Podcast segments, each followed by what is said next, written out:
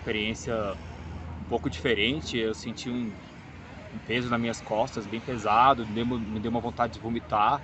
Comecei a tossir e ele falou que estava acontecendo como se fosse uma cirurgia espiritual, que os espíritos Sim, estavam me tratando. É, e aí ele falou assim, encosta ali um pouco, senta ali um pouco, fica um pouco ali.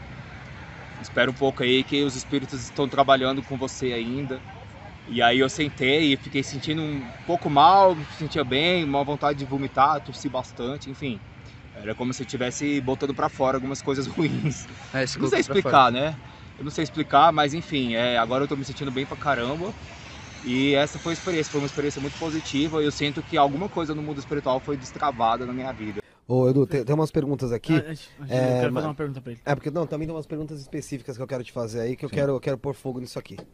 Ah, então vou, eu vou te Não, mas pode fazer, faz a tua, Não, faz a tua pode do fazer pessoal agora já? Pode, pode, pode. Ô, Edu, a gente viu aí nas últimas semanas aí, né? é, Muito se fala aí da, da morte do, do MC da Leste, que agora a família briga ali pelo meio que valores de digitais, é, basicamente herança.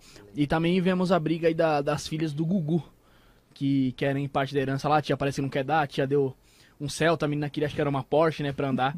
E eu vejo tanto na porra, hein, tanto na, na família ali do MC, quanto na família do, do Gugu, que era um cara aí conhecido, né, milionário, o pessoal sempre comenta, pô, vocês, vocês ficam revirando a história do cara e não deixam o cara descansar em paz. Tem essa parada, tipo assim, mesmo, acho que já fazem nove anos, acho que dá no, oito nove anos da morte aí do MC da Leste, o pessoal levantar essas questões ainda de investigação, E- é, discussões entre famílias. Será tem, tem ainda, mexe que... Afeta o espírito? Isso, afeta o espírito. Interessante também queria saber como é que tá o espírito do Gugu e o espírito do MC da Leste.